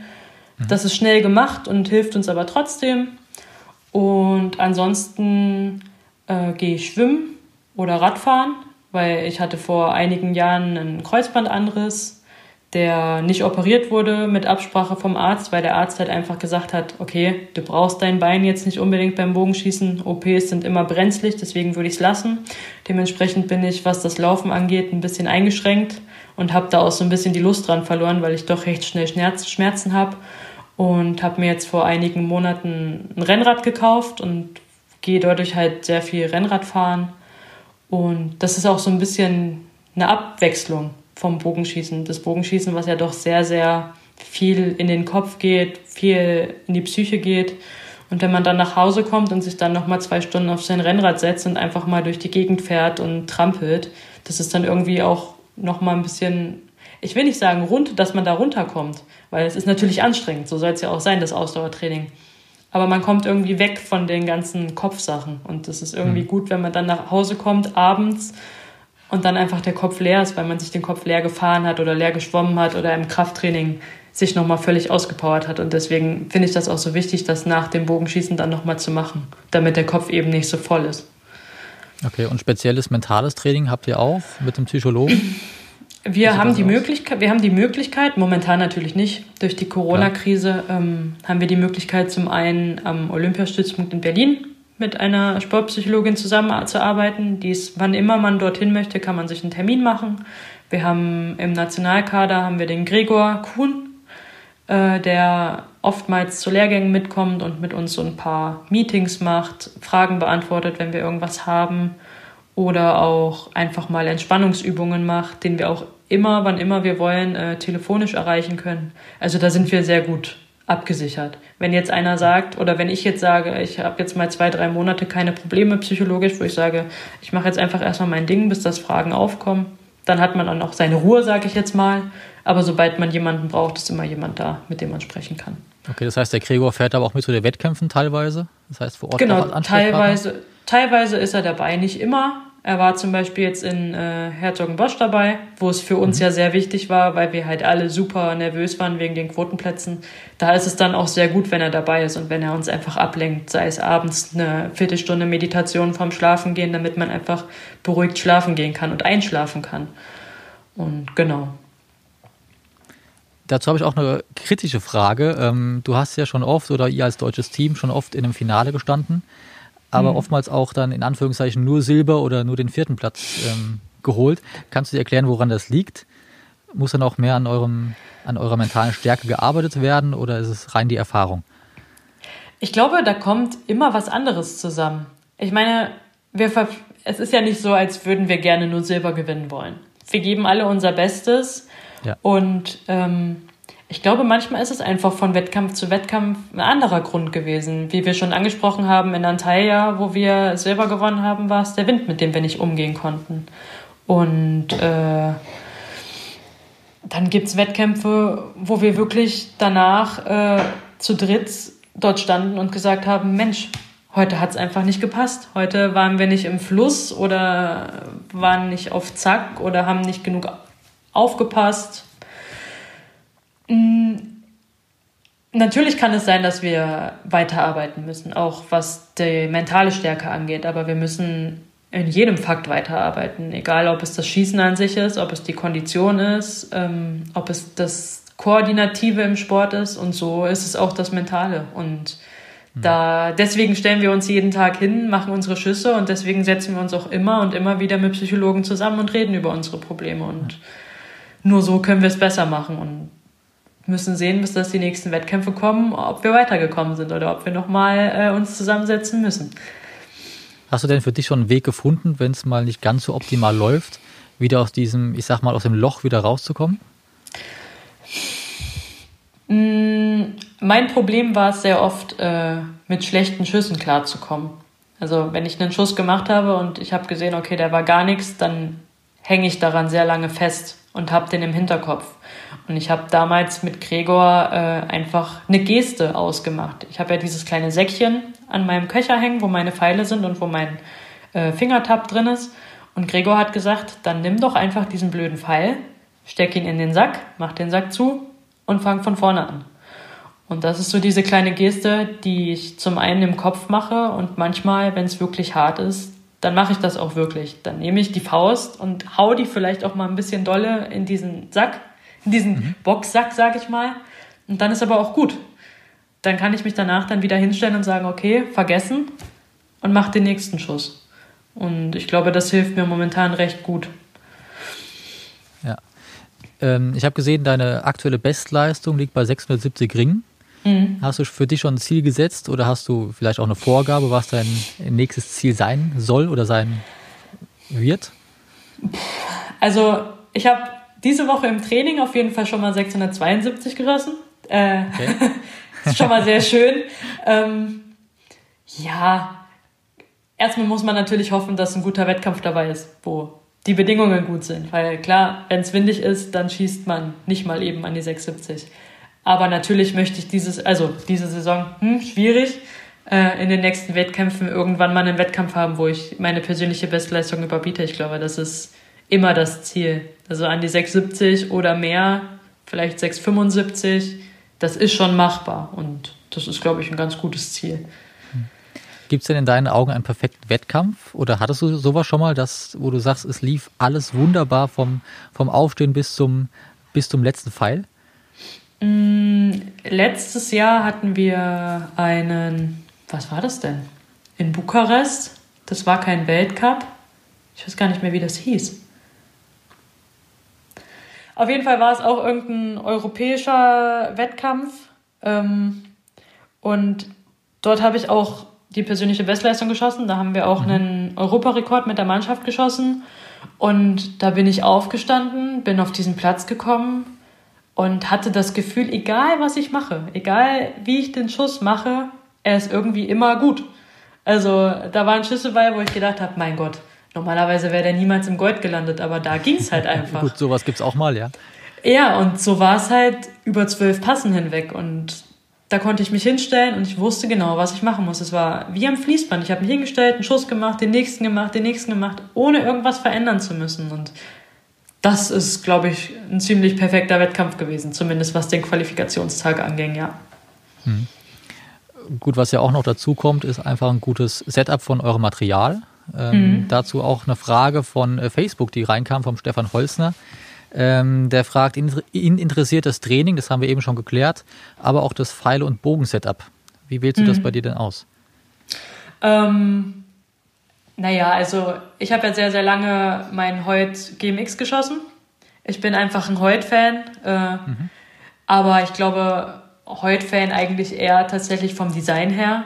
Damit habe ich irgendwann angefangen und habe jahrelang diesen GMX geschossen, weil es einfach gepasst hat. Ähm, ich habe zum Beispiel letztes Jahr ein Formulasystem ausprobiert von Heut. Und es hat mir einfach nicht gepasst. Und dementsprechend, weil ich gesagt habe, das fühlt sich nicht gut an und es hört sich auch anders an als das ELF-System, mhm. habe ich gesagt, nee, das geht nicht. Ich möchte kein Formular schießen. Und jetzt schieße ich seit diesem Jahr den neuen X-Seed, einfach weil ich das Angebot bekommen habe, von heute das mal auszutesten. Und ich gehe, was das Bogenmaterial angeht, doch sehr nach Gefühl, dass ich wirklich sage, das fühlt sich gut an, das hört sich gut an, damit kann ich umgehen und äh, wähle dementsprechend meinen mein Bogen. Mein Stabi-Setup habe ich jetzt vor kurzem auch gewechselt zu Excel und habe dort jahrelang, sehr viel. Ich Arctec geschossen. Genau, habe jahrelang ja. Arctec geschossen ähm, und habe dort mit Henning Glübgemann sehr viel zusammengearbeitet, der ja auch einer unserer Tuner ist der aber mhm. auch nicht nur was das Tuning von Material, also von Pfeilen und sowas angeht, auch sehr, sehr viel Ahnung hat, sich den Bogen im Anker anzugucken und zu gucken, wackelt die Stabispitze, wackelt das Mittelteil in sich. Und da haben wir dann sehr, sehr viel mit Gewichtsveränderungen gearbeitet. Ähm, die Sehnen lasse ich mir auch von Henning machen, also von HL Custom Strings quasi weil ich habe nie die Möglichkeit gehabt oder die Lust auch dazu gehabt, äh, das Sehnenbauen selber zu lernen. Und ich glaube, dafür bin ich auch nicht filigran genug, um die Sehnen so gut hinzubekommen, wie, wie ein Händler das einfach kann. Wie Henning, ja. Ähm, und Henning macht einfach, Henning weiß einfach, was ein Schütze braucht. Also der guckt dich an, der fragt dich, welches Zuggewicht du schießt, welche Auszugslänge und sagt, hier, die drei Sehnen, probier die mal aus. Und dann wird halt ausgeschossen auf äh, Leistungskontrollen, welcher am besten gruppiert und die schießt man dann. Und das merkt er sich dann und wenn man sagt, man braucht eine neue, dann kriegt man eine neue. Mhm. Und genau so ist es halt auch mit den Pfeilen. Also Henning und auch der Reinhard Kisselbach, der ja lange äh, bei Sherwood gearbeitet hat in Herne, ist auch ein, einer unserer Tuner die haben einfach sehr, sehr viel Erfahrung. Ich bin tatsächlich jemand, der sehr wenig selber einstellt. Also natürlich stelle ich mich auch mal auf 30 Meter und mache einen Rohschafttest oder schieße mal auf 3, 5, 7, 9, 11, 12 Metern einen Pfeil in eine Linie und gucke, ob sich da was geändert hat und stelle mal vielleicht was am Button oder verringere oder verstärke mein Zuggewicht nochmal, damit es gut passt. Aber ich bin da sehr dankbar, dass wir die Möglichkeit haben, mit Tunern zusammenzuarbeiten, die sagen, du brauchst den Pfeil, du brauchst die Spitze und wenn es nicht passt, dann brauchst du die Spitze, die 10 Grain leichter ist zum Beispiel. Mhm. Ähm, genau. Also auf jeden Fall nochmal ein Mehrwert für dich oder für euch als Team, dass ihr da jemand habt oder jetzt zwei Personen, die sich da wirklich mit auskennen und euch da auch auf besten Weg unterstützen. Es nimmt uns auch sehr viel Arbeit ab, auf jeden Fall. Also ja, ich glaube, wenn unsere Tuning-Maßnahme dauert meistens eine Woche wo wir wirklich dann mit dem blanken Material dort ankommen und am Ende dann zumindest so weit sind, dass die Rohschäfte ausgeschossen sind und befiedert werden müssen. Wenn ich das alles alleine machen müsste, dann wäre das nicht dieses, ich schieße drei Pfeile und weiß, okay, der Pfeil ist zu steif oder der Pfeil ist zu weich. Sondern ich glaube, ich müsste mhm. sehr viel rumprobieren und habe einfach das Auge nicht dafür, wie unsere beiden Tuner zum Beispiel dafür haben. Und wir arbeiten ja sogar noch mit Highspeed-Aufnahmen zusammen, wo äh, das IAT äh, in äh, Leipzig wirklich dann Videoaufnahmen vom Pfeilflug macht und sagt, hier das nochmal einen Millimeter verändern, den Knockpunkt vielleicht nochmal ein Mühe nach oben oder ein Mühe nach unten. Und das sind natürlich Sachen, ja, das macht es halt irgendwie in gewissermaßen aus, im Nationalkader zu sein, sage ich mal. Ich glaube, das ist etwas, was, was ich niemandem für zu Hause empfehlen würde, zu sagen, kauft euch doch mal eine Highspeed-Station. Aber das ist halt vielleicht das, was bei uns auf Weltspitze nochmal zwei, drei, vier Ringe ausmachen kann. Und das ist halt sehr gut. Auf jeden Fall ein großer Vorteil, ja. Auch die Frage ähm, von Michael Meinecke über Instagram. Schönen Gruß auch an dich, lieber Michael, an dieser Stelle. Er wollte genau das wissen. Wieso bevorzugst du ILF-System gegenüber dem Formula-System? Haben wir eben schon geklärt. Einfach eine Gefühlssache. Und ich ja. glaube, bei ganz vielen Sachen, der Schütze muss ja damit zurechtkommen und nicht der Trainer, der dann sagt, du musst aber das und das schießen. Weil letztendlich musst du ja als Schützin jetzt ähm, auch die Ergebnisse bringen. Genau. Ähm, eine Frage über Instagram noch von Archery René würde gerne wissen, was du für ein Griffstück schießt. Ähm, das Original Holz schieß, oder? Nee, ich schieße äh, ein Griffstück von Archery Zone. Das ist auch mhm. eine deutsche Firma von Lars Dorfner. Ähm, ich habe damals habe ich angefangen mit einem ganz normalen Häutgriff, habe dann irgendwann mal einen Griff von Lisa geschossen und habe versucht, den so ein bisschen nachzubauen, weil ich den damals ganz gut fand. Und äh, mit der Zeit habe ich halt über diese Powerknete hier mal ein bisschen was dran gebaut, da mal ein bisschen was weggemacht und der Lars Dorfner, also Archery Zone, bietet quasi an, Holzgriffstücke zu machen in den Farben und in den Holzarten, wie man sie gerne haben möchte. Da kann man dann quasi den modifizierten Griff einfach hinschicken und der baut ihn dann nach und schickt ihm dann einen per Post. Dann kann man den Probe schießen und wenn man dann sagt, okay, hier passt noch was nicht, dann kann man den auch zurückschicken und dann wird der auch nochmal angepasst, wenn man sagt, hier müsste noch mal ein bisschen was weg. Genau, und da bin ich jetzt äh, seit vielen Jahren sehr zufrieden mit und weiß auch genau, die speichern dann auch die Griffstücke. Wenn man sagt, mit dem bin ich mhm. zufrieden, davon bräuchte ich nochmal zwei Stück, dann sagt man dem Lars oder den anderen Mitarbeitern einfach Bescheid und dann kriegt man da einen neuen Griff. Genau, also auch da einfach, um ein bisschen auszuprobieren, ähm, ist, glaube ich, für alle Materialsachen der beste Weg. Genau, ich denke, äh, mit den ganz normalen Griffen kann man keinen Fehler machen. Viele arbeiten ja jetzt auch mit den 3D-Druckern zusammen, also mit ja. 3D-Druck äh, einfach mehr, meinen genau. Grundgriff einfach erstmal machen. Genau, und dann wirklich mal probieren, äh, mit, wie, wie gesagt, mit dieser Powerknete hier mal was hinmachen, da mal was wegmachen, ein bisschen schleifen, ein bisschen glatter machen. Und ich denke, das ist bei jedem, der Griff ist sehr, sehr individuell und da muss man wirklich einfach mal probieren, bis dass man was Richtiges gefunden hat. Ja, ich habe vorhin schon gesagt, wir wollen ja auch mal die private Michelle Kroppen kennenlernen. Und äh, wir kennen uns jetzt auch schon seit 2010, äh, jetzt über zehn Jahre schon, haben uns damals in Polen kennengelernt bei der DPJW. Hast mhm. du vorhin ja auch schon mal angesprochen. Kannst du dich daran noch erinnern, an diesen wundervollen Trip, ich, den wir da hatten? Da kann ich mich tatsächlich noch dran erinnern, ja. An kleine Zimmer, äh, leckeres oh, ja. Essen Schöne mhm. Ausflüge haben wir auf jeden Fall gemacht und ich finde es schade, dass es sowas nicht mehr gibt. Also ich würde das den äh, gerade den Jugendlichen und Schülern, damals war es ja wirklich für Schüler, genau. äh, das war eine schöne Sache, einfach auch mal mit anderen Nationen zusammenzuschießen. Ich finde es schade, dass es nicht mehr so gemacht wird und ich fand es auf jeden Fall eine sehr schöne Zeit. Ja, gut, vielleicht kann man sich das ja wieder mal denken oder es ist wieder einzurichten äh, mit hm. DPJW. Denke ich auch auf jeden Fall eine super Erfahrung damals gewesen, auch dann als Nicht-Kaderschütze mit dem Bundestrainer mal arbeiten zu können. Ähm, ja. Hat uns, glaube ich, damals alle weitergebracht und genau, dir auch im Prinzip so den Sprung genau. äh, nach ganz oben. Ja, und vielleicht ist es dann nicht DPJW, sondern vielleicht macht man es dann mal mit Frankreich. Ich meine, der Juniorennationaltrainer ist Marc Dellenbach, ehemaliger Franzose. Ja. Ich glaube, da gibt es keine bessere Möglichkeit, als mit ihm nach Frankreich zu fahren und mit ein paar Schülern von denen halt mal zu trainieren, wie wir das halt damals gemacht haben. Genau. Ja, dann hoffen wir mal, dass das ähm, zustande kommt in den nächsten ja, Jahren. Ja, auf jeden Fall. Was machst du denn, wenn du mal nicht auf dem Bogenplatz bist? Also hast ja auch dann auch äh, relativ viel Freizeit. Äh, was macht eine Michelle Kroppen? Ähm, wenn ich wirklich Freizeit habe, also Urlaub oder ein verlängertes Wochenende, dann nutze ich wirklich die Chance, nach Hause zu fahren. Weil mhm. es, ich brauche halt nach Hause, sind 600 Kilometer und ich bin doch ein ziemlicher Familienmensch. Das habe ich gemerkt, seitdem ich weg bin von zu Hause. Ähm, und dann an einem normalen Wochenende ist es halt schon sehr knapp, freitags nach dem Training um 15, 16 Uhr loszufahren und sonntags dann aber nicht um Mitternacht erst wieder in Berlin sein zu wollen. Deswegen nutze ich dann die Chance, zu meiner Familie zu fahren. Wenn ich mal zu Hause bin und Zeit habe, dann gehe ich gerne raus und fotografiere. Also mhm. ich habe mir vor zwei Jahren eine Kamera gekauft und ähm, finde halt am Fotografieren so toll, dass man die Welt auch mit einer Kamera mit anderen Augen sehen kann. Also man kann durch einen Park gehen und sieht einen Baum anders, als wenn man durch einen Park geht ohne Kamera. Ähm, ansonsten bin ich tatsächlich ein kleiner Zocker. Okay. Sitze abends auch mal an der Playstation und äh, spiele manchmal auch mit. Momentan spielen wir tatsächlich mit den Jungs zusammen Call of Duty. Die, okay. die, die dieses Warzone. Ähm, mit Camillo und Maximilian Weckmüller zusammen, dann auch gerne mal im, im Teamplay. okay. Wer ist besser? Du oder Tatsächlich die, die Jungs. Also gerade Max ist ein absoluter Playstation-Spieler, den kann, glaube ich, okay. keiner von uns schlagen. Ähm, der bringt auch tatsächlich seine Playstation mit zu Lehrgängen oder Wettkämpfen. da sitzt man dann auch abends mal zusammen vor.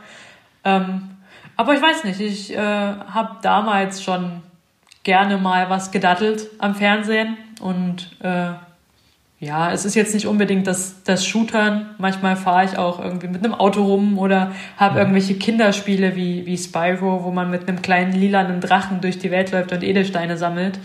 Das ist total stimmungsabhängig, okay. sage ich mal. Ja. Genau. Ansonsten bist du ja auch sehr gerne am Lesen. Hast du da ein Lieblingsgenre? Ja. Uh, Lieblingsgenre. Ich lese gerne Fitzek.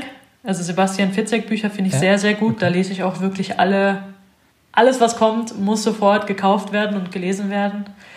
Ähm, jetzt gerade habe ich mir das neue Buch von Die Tribute von Panem gekauft. Da gab es ja die Trilogie und jetzt kam ja gerade die Geschichte raus von davor. Da bin ich sehr gespannt drauf. Habe jetzt gerade aber erst ein Kapitel gelesen. Genau, aber ich würde sagen, allgemein bin ich so ein kleiner Krimileser. Okay. Und, Was vielleicht auch ein bisschen mit meinem Beruf zusammenhängt. das kann natürlich sein, klar. ähm, Musik hörst du ja auch äh, sehr, sehr gerne. Ähm, Gibt es da ja. ein Lieblingsgenre? Tatsächlich gar nicht. Also ich höre viel Indie, Alternative und sowas, aber ich bin tatsächlich jemand, der wenig das hört, was im Radio läuft. Also mhm. ähm, ich äh, suche mir viel Musik über Serien. Also ich gucke auch gerne mal eine Netflix-Serie und wenn ich da Lieder finde, die mir gut gefallen, dann benutze ich Shazam und gucke einfach mal, was das für ein Lied ist. Und dann auf Spotify, wo ja auch unser Podcast ist, äh, ähm, mache ich dann einfach mein Radio an zu dem Lied und höre okay. einfach mal durch. Und das, was mir gefällt, setze ich alles in eine Playlist. Und es war jetzt schon sehr, sehr oft so, dass Lieder im Radio kamen, die ich aber schon drei, vier Monate lang kenne und schon höre. Und die Leute sagen, boah, guck mal, hör dir das mal an, das ist voll das super Lied. Und ich sage so, hm, habe ich irgendwie schon tot gehört, aber ich habe schon wieder zehn neue. Genau, und ich, also wie gesagt, ich, ich höre Rammstein, Ich höre manchmal die normalen Partylieder. Ich höre viel Deutschpop. Ich höre manchmal Deutschrap. Manchmal höre ich äh, amerikanischen Rap. Das ist ganz unterschiedlich. Mal höre ich ein also Lied und denke mir, oh Gott. Genau, mal höre ich ein Lied und denke mir, oh Gott, was ist das denn? Und zwei Monate Lieder, äh, später höre ich mir dasselbe Lied wieder an und denke mir, Mensch, das ist ja eigentlich ganz gut. Also da bin ich wirklich ziemlich stimmungsschwankend, was die Musik angeht, ja. Also hilft dir die Musik auch ab und zu beim Wettkampf, da mal runterzukommen oder bei der Vorbereitung? Wie ist das? Auf jeden Fall. Also wenn ja. wir zum Wettkampffeld fahren und im Bus sitzen, dann höre ich eigentlich immer Musik. Und heute war zum Beispiel auch so ein Training, wo ich in der Videostation stand und nochmal an meinem Aufbau gearbeitet habe. Und da habe ich auch die ganze Zeit Musik gehört, weil mich das irgendwie im Kopf ein bisschen runtergeholt hat, dass ich mir nicht zu viel Druck mache und ich finde, das beruhigt halt einfach. Und da höre ich dann halt auch mal die ruhigere Musik. Wenn ich jetzt zum Beispiel Fahrrad fahren gehe oder im Kraftraum bin, dann wird halt mal das Härtere rausgeholt. Okay. Hast du aktuell ein Lieblingslied, was dir ganz besonders gut gefällt? Oh, absolutes Lieblingslied habe ich, glaube ich, gar nicht tatsächlich. da okay. müsste ich jetzt passen, da fällt mir auf Anhieb nichts ein. Na gut, also wir planen auch vom DSB demnächst eine kleine Playlist zusammenzustellen mit den Lieblingstiteln unserer Sportler. Da bin ich auf jeden Fall dabei. Das denke ich doch. da können da wir uns einige Titel von dir. Input. Genau, sehr schön. Du hast ja ähm, auch dir schon ein paar Tattoos stechen lassen, die dir ja, ja auch sehr viel bedeuten. Ähm, ja. Was kannst du uns denn darüber erzählen? Also ich habe jetzt insgesamt fünf Tattoos. Angefangen habe ich mit einem kleinen Tattoo über meinem Herzen. Und zwar ist das äh, ein Anker mit dem Geburtsdatum meiner Oma, mhm. weil wie das Bogenschießen mit meiner Oma angefangen hat, hat mein Leben irgendwie auch sehr, sehr doll mit meiner Oma angefangen, weil meine Mama, als ich klein war, einen Unfall hatte und eine Umschulung machen musste, weil sie ihren Job nicht mehr ausführen konnte.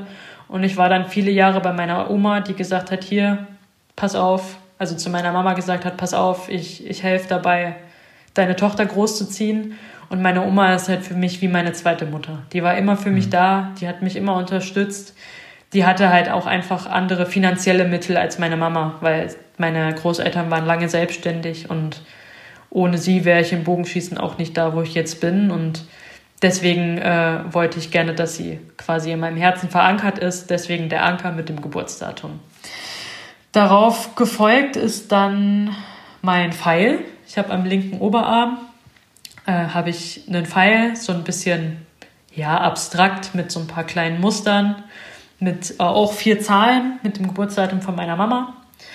Ähm, ich habe das Tattoo auf meinem linken Oberarm mit der Pfeilspitze Richtung Gold, weil mhm. mir das quasi zeigt, wo ich hin will, ähm, die Richtung. Und das Geburtsdatum meiner Mutter natürlich auch in Verbindung, um zu sagen, ich möchte sie bei mir haben und ohne sie wäre ich nicht da, wo ich jetzt bin. Ohne sie wäre ich nicht die Bogenschützin, die ich heute bin. Genau, dann habe ich an meiner Wade habe ich ein Dreieck mit Wellen, also mit dem Meer, weil ich bin absoluter Wasserfan. Ich liebe das Meer. Ich finde es einfach super entspannend und ich finde am Meer einfach so toll, dass es super ruhig sein kann und im nächsten mhm. Moment wieder total aufbrausend. Und das spiegelt so ein bisschen auch meine Persönlichkeit wieder. Weil manchmal sitze ich in der Ecke und die Leute fragen mich, hey, was ist los mit dir? Warum bist du so ruhig? Und im nächsten Moment bin ich aber super aufbrausend und erzähle und mache Witze oder kann auch einfach mal zickig sein. Und das Meer kann halt auch manchmal einfach zickig sein. Und ich bin als Kind sehr, sehr oft am Wasser gewesen. Zum einen halt in Holland an der Nordsee, bin auch viele Jahre mit meinen Großeltern immer nach Spanien geflogen und bin halt einfach eine totale Wasserratte und deswegen halt das Symbol vom Meer. Genau, dann habe ich an meinem rechten Oberarm habe ich noch ein, ein Fuchsbild. Das habe ich äh, selber fotografiert im Zoo und mhm. habe mir davon eine Art Karikatur stechen lassen, zeichnen lassen und dann stechen lassen. Das heißt, das ist das einzige Tattoo eigentlich, was ich besitze, was nicht geradlinig ist. Und ich wollte das gerne als Skizze haben, weil ich viele Ecken und Kanten habe und ähm, ich bin halt auch nicht immer geradlinig. Ich habe auch vieles durchgemacht und wollte halt einfach so ein bisschen, ich finde, der Fuchs, der ist super intelligent und findet immer irgendwie seinen Weg zum Ziel und deswegen fasziniert mich das so. Ich finde auch, dass das ein super schönes Tier ist und deswegen habe ich halt gesagt, okay, ich möchte den Fuchs als schönes, intelligentes Tier, aber in einer abstrakten Art und Weise als Karikatur, damit er halt einfach nicht geradlinig ist. Genau, und zu guter Letzt habe ich noch den kleinen Simba von König der Löwen. Okay. Äh, auch an meinem linken Oberarm auf der Hinterseite. Es ist halt wirklich einfach der Simba, wie er auf der Wand in König der Löwen gezeichnet wird von Rafiki. Damit bin ich damals groß geworden mit diesem Film und das ist einfach mein absoluter Lieblingsfilm. Den kann ich mir 20 Mal angucken und ich war auch im Musical und habe mir auch die Neuverfilmung angeguckt und weiß ich nicht, ich, ich bin damit groß, ja. ich bin damit groß geworden und ich finde halt auch dieses Always Remember Who You Are, das finde ich halt schön. Ich bin, reise so viel durch die Welt und ich finde, man sollte nie vergessen, wer man ist und wo man herkommt. Und das zeigt mir das halt so ein bisschen. Und das ist ganz, das, ganz wichtig, ja. Deswegen habe ich mir das noch stechen lassen. Und das war erstmal alles. erstmal. Aber, Aber da kommt noch mehr, genau. ja, hast eben schon angesprochen, deine Mama ist ähm, eine ganz wichtige Person für dich in deinem Leben. Und ja. sie hat mir auch eine Frage geschickt, äh, die wir jetzt hier einmal hören. Hallo Michelle. Damit deine Fans und deine Zuhörer auch mal was Privates über dich erfahren, erzähl doch mal was über deine Kindheit oder Jugend. Was war dein schönstes Kindheitserlebnis? Was war dein Lieblingsfach in der Schule oh. und was hast du am meisten gehasst? Womit hast du mich am meisten auf die Palme gebracht oder ich dich? Liebe Grüße, Mama. Eine Frage, da hat sie aber ganz schön was rausgehauen. Da muss ich ja ganz schön überlegen. Es war eine schwere Geburt, ja. ja, das war es tatsächlich. Das war es tatsächlich. Ich wollte nämlich gar nicht raus. okay. ähm, anderes Thema, egal. Ähm, ja, mein schönstes Kindheitserlebnis. Ich würde tatsächlich sagen, eines meiner schönsten Kindheitserlebnisse war das der Beginn des Bogenschießens. Weil ich habe das gemacht und ich hatte einfach so ein Freudestrahlen und so ein Glänzen in den Augen und ich glaube, man hat mir einfach von klein auf schon angemerkt, dass es was, was sie wirklich gerne macht. Ich habe viele, viele Sportarten ausprobiert. Ich war beim Schwimmen, ich habe Handball ausprobiert, ich war beim Leichtathletik, habe Tennis probiert, aber nie bin ich nach Hause gekommen und habe gesagt, das macht mir so viel Spaß, dafür würde ich alles tun. Und beim Bogenschießen war es halt einfach so, dass egal was war, es konnten 40 Grad sein, die anderen Freunde von mir sind ins Freibad gegangen und ich war halt trotzdem schon immer so ehrgeizig und habe gesagt, nee, ich gehe jetzt trainieren. Ich trainiere jetzt meine zwei Stunden und das möchte ich jetzt auch machen, egal wie heiß es ist. Und ich glaube, das war wirklich ein sehr, sehr schöner Moment als Kind. Ähm, was kam noch? Die Frage mit dem Lieblingsfach und Hassfach in der Schule. Ja, genau. Also mein Hassfach war auf jeden Fall Mathematik. Und äh, oh, okay. das hat mich auch fast mein Abitur gekostet. Ich konnte bis zur 10. Klasse, konnte ich damit eigentlich ganz gut. Also da war es noch alles okay und dann fing dieser ganze da Kram mit Zahlen und dann ging's los. Genau, da fing dieser ganze Kram an mit Statistik und sowas und da habe ich irgendwie den Absprung verpasst und kam auch nie hinterher und das war wirklich eine, eine schwere Geburt, wo ich ich habe mein Abitur mit dem mit einem sehr mit einer sehr sehr schlechten Mathe-Note bestanden. Ähm, andererseits habe ich sehr gerne Deutsch gemacht. Mhm. Also ich war mehr so der Sprachentyp. Ähm, ich schreibe sehr gerne Texte und ich habe in der zehnten Klasse damals mussten wir, hatten wir dieses, es gibt doch dieses, dieses Bild von einem Künstler, wo so Uhren über Bäume hängen und so schlapp hängen. Mhm. Und aus diesem Bild sollten wir quasi eine Geschichte schreiben. Und die Geschichte, die ich geschrieben habe, da hat meine Lehrerin damals gesagt, Mensch, du kannst ja richtig, du kannst ja richtig viel einfallen lassen. Und auch wenn ich jetzt mal irgendwie Briefe schreibe an meine Mama oder an meine Oma, ähm, die sagen dann auch immer, das ist richtig schön geschrieben. Und deswegen habe ich Deutsch sehr gerne gemacht. Ich meine, es gab auch vieles in Deutsch, was ich nicht gerne gemacht habe, weil es Gut, ist ja immer in der Schule so. Aber wenn es so ums Schreiben ging, dann fand ich das immer ganz gut, ja. Genau. Ja, womit äh, hast du deine Mama auf die Palme gebracht oder sie dich?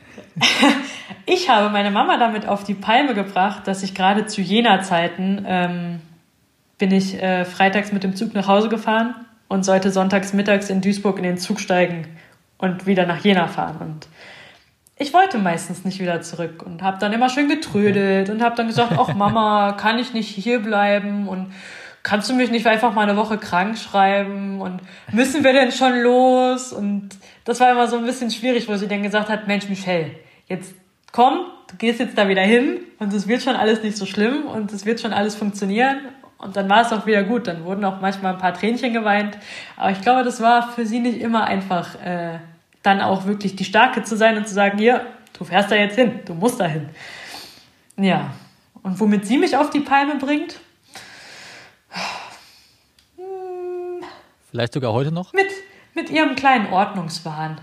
Sie ist doch oh, okay. eine sehr, sehr ordentliche Mutter. Ähm, und sie war jetzt letztens zu Besuch bei mir, das erste Mal in Berlin. Und sie kann die Finger nicht vom sauber machen lassen. Und dann schnappt sie sich den Staubsauger, obwohl gerade erst gesaugt wurde, oder muss unbedingt abwaschen oder abtrocknen, obwohl wir sagen, Mama, du bist hier zu Gast, wir machen das schon. Nein, nein, ich mache das schon. Und so ist es halt auch zu Hause. Also da läuft zweimal am Tag der Staubsauger und da darf auch nirgendwo was rumstehen und wehe, ich stelle mein Glas an die falsche Stelle. Und damit bringt sie mich manchmal ganz schön auf die Palme. Aber ich glaube, das kriegen wir ganz gut hin. ja, sehr schön. Und ich habe auch äh, noch eine Person gefunden, mit der du auch sehr viel Zeit verbringst äh, im Training, die Elisa Tadler. ja. Hey Michelle, meine Frage an dich ist, wenn du nicht Bogenschießen würdest, welche Sportart würdest du dann machen? Ja, das ist eine gute Frage. Da hat sie mich natürlich gut erwischt. Jetzt kann ich natürlich die Sportarten durchgehen, die ich alle ausprobiert habe. War ja schon Schwimmen dabei. Ja, ich glaube, wenn ich nicht Bogenschießen machen würde, wäre ich vielleicht beim Handball geblieben. Handball, Denn okay. ich habe quasi, als ich Bogenschießen angefangen habe, habe ich gleichzeitig noch das Handballspielen gemacht und sollte mich dann für eine Sportart entscheiden und habe mich dann fürs Bogenschießen entschieden. Und ich glaube, wenn das nicht so weit gekommen wäre, dann wäre ich vermutlich immer noch Handballerin. Okay, aber wir haben ja Glück, dass du am Bogenschießen geblieben bist. Ja, ich glaube, das auch ist auch ganz gut so. So erfolgreich bist. ähm, auch dazu eine Frage. Ich meine, das Ziel für alle Sportler ist ja, sind ja die Olympischen Spiele. Hm. Wie hart war das jetzt für dich, dass sie verschoben wurden? Ich meine, ihr habt so lange darauf hingearbeitet und dann kam die Nachricht. Ähm, es war schon ein kleiner Schlag. Ich meine, wir haben alle darauf gewartet, dass eine Entscheidung getroffen wird. Und ich habe es jetzt schon sehr oft gesagt und kann auch immer wieder nur sagen, dass ich es gut finde, dass es gemacht wurde, weil es einfach fairer ist. Egal, was in Deutschland passiert, es gibt viele, viele andere Nationen, wo das Ganze jetzt erst anfängt. Und dementsprechend finde ich die Entscheidung gut. Ähm, allerdings ist es natürlich schon, bin ich erstmal in ein ganz großes Motivationsloch gefallen. Zum einen zu sagen, Mann, Mann verdammt, wir haben jetzt äh, die letzten Jahre genau so trainiert, dass wir dieses Jahr topfit sind und jetzt müssen wir das Ganze noch ein ganzes Jahr länger aufrechterhalten, um nächstes Jahr topfit zu sein. Und da war es am Anfang recht schwierig, sich wieder zu motivieren und zu sagen, ja, ich stelle mich jetzt wieder sieben Stunden auf den Platz und trainiere. Wofür denn eigentlich? Weil es sind keine mhm. Wettkämpfe. Olympia wäre in ein paar Tagen gewesen, jetzt doch nicht mehr. Aber da habe ich jetzt so langsam die Motivation wiedergefunden. Was für mich jetzt ein bisschen schwierig ist oder ja, doof gelaufen ist. Ich bin ja noch in der Ausbildung bei der Bundespolizei und ähm, ich hätte eigentlich im letzten Jahr, also von September 2019 bis Februar 2020, hätte ich meinen Abschluss gemacht mit Prüfungen und allem.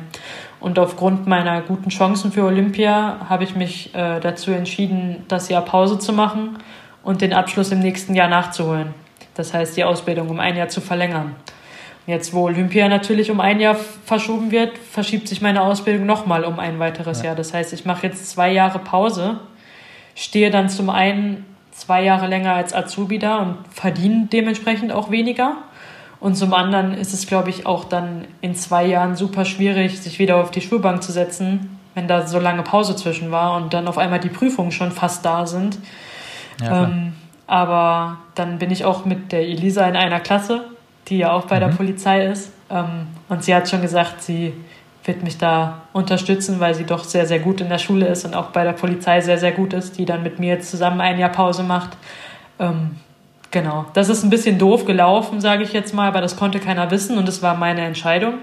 Hätte ich das gewusst, hätte ich natürlich meine Ausbildung einfach gemacht. Dann wäre ich allerdings nicht, nicht. Äh, dann wäre ich allerdings nicht Vegas Champion geworden, weil dann wäre ich da nicht hingefahren. Dementsprechend ist es auch irgendwie wieder gut. Es gibt für alles gibt es was Positives und was Negatives und so sehe ich halt die Verschiebung von den Olympischen Spielen auch. Als Positives ja. sehe ich einfach, dass ich ein Jahr mehr Zeit habe, mich vorzubereiten, noch mehr an meiner Technik, noch mehr an meiner mentalen Stärke zu arbeiten und vielleicht genau, nächstes genau, Jahr noch besser sein. zu sein. Genau. Vielleicht bin ich nächstes Jahr besser, als ich dieses Jahr gewesen wäre. Genau, und ihr vielleicht als Team sogar auch nochmal, wenn ihr ein Jahr länger Zeit habt, auch da nochmal besser zu harmonieren, einfach euch abzusprechen, wer was macht. Genau. Kann das ja auch ein riesengroßer Vorteil für euch sein. Ja. Dann gehen wir mal stark davon aus, dass die Olympischen Spiele nächstes Jahr stattfinden. Was ist dein besonderes Ziel vor Ort? Tja, ich möchte auf jeden Fall Spaß haben. Ich möchte all das, was passiert, möchte ich mit jeder Zelle meines Körpers aufsaugen. dass äh, egal was kommt, egal wie gut oder schlecht der Wettkampf läuft, ich möchte das einfach genießen, weil Olympia ist was ganz Besonderes und ich war ja jetzt letztes Jahr bei den Europaspielen, was ja das erste Mal so ein Wettkampf war mit vielen äh, anderen Disziplinen, was schon super cool war und da habe ich mir schon gesagt, okay, Olympia muss ich wirklich, ich muss mir alles angucken, ich muss alles mitmachen, alles was geht und äh, sportlich wäre es natürlich super, genau da seine persönliche Bestleistung abzuliefern. Ähm, und mit der Mannschaft äh, ist das Medaillenziel ganz klar. Wir haben jetzt mehrfach Medaillen gewonnen und warum sollten wir es bei Olympia nicht schaffen? Die Gegner sind die gleichen. Wenn wir zu dem Zeitpunkt ja. sehr gut drauf sind, dann können wir auch eine olympische Medaille gewinnen. Und im Einzel werden wir sehen, was passiert. Da werde ich versuchen, mein Bestes zu geben und vielleicht habe ich einen guten Tag und eine gute Woche und komme weit, was natürlich sehr schön wäre. Ähm, aber Top 10 wäre schon schön. Da drücke ich dir auf jeden Fall schon mal die Daumen. Und danach kommt dein nächstes Tattoo? Danach kommt mein nächstes Tattoo. Auf jeden okay. Fall. Das steht schon Motiv fest, steht ja. auch schon fest? Oder bist ja, du klar. Da? Es werden auf jeden Fall die Ringe.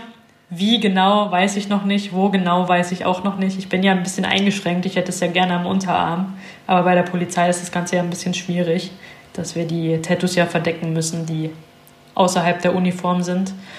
Ähm, aber die Olympischen Ringe werden auf jeden Fall kommen, wenn ich irgendwann mal zur Olympia kommen sollte, ja. da drücken wir auf jeden Fall ganz doll die Daumen. Da habe ich noch eine letzte Frage, ähm, die über Instagram reinkam von Verwelkte Kunst. Ähm, wie findest du das Lied Verbannung von der König der Löwen? mein absolutes Lieblingslied. Ähm, sehr witzig, weil dieses Lied, da singen ungefähr alle Tiere zusammen. Und äh, wenn wir dann mal im Auto sitzen und dieses Lied läuft, dann gebe ich wirklich alles und versuche jede Stimme zu singen. Ich würde am liebsten alles gleichzeitig singen können. Das klingt ähm, bestimmt ganz super. Das klingt bestimmt ganz super. Manche Menschen sagen, ich kann ganz gut singen. Ich weiß es nicht. Vielleicht wirst du das irgendwann ja mal hören. ja, ähm, schauen wir mal. aber Verbannung, weiß ich nicht. Es ist eigentlich ein sehr trauriges Lied, aber ich finde es einfach super toll. Also ich bin gespannt, wenn du es da mal live auf dem Wettkampf singst und ich es mal äh, mithören kann. Ich bin sehr gespannt, ja, wie gut du wirklich singen kannst. Ja, Michelle, das war's. Ähm, ich bedanke mich ganz herzlich bei dir für das Gespräch. Ich wünsche dir alles Gute in der Hoffnung, dass du bald wieder ganz normal trainieren kannst und auch die Wettkämpfe wieder wahrnehmen kannst. Und drücke dir natürlich ganz besonders für Tokio 2020 oder auch 2021 die Daumen. Vielen, vielen Dank. Wir danken unseren Partnern der Maiton Elektronik GmbH und der Karl Walter GmbH und freuen uns auf den nächsten Podcast mit einem Gewehrschützen oder einer Gewehrschützen der Nationalmannschaft. Bis dahin wünschen wir euch gut Schuss, All ins Gold und bleibt gesund.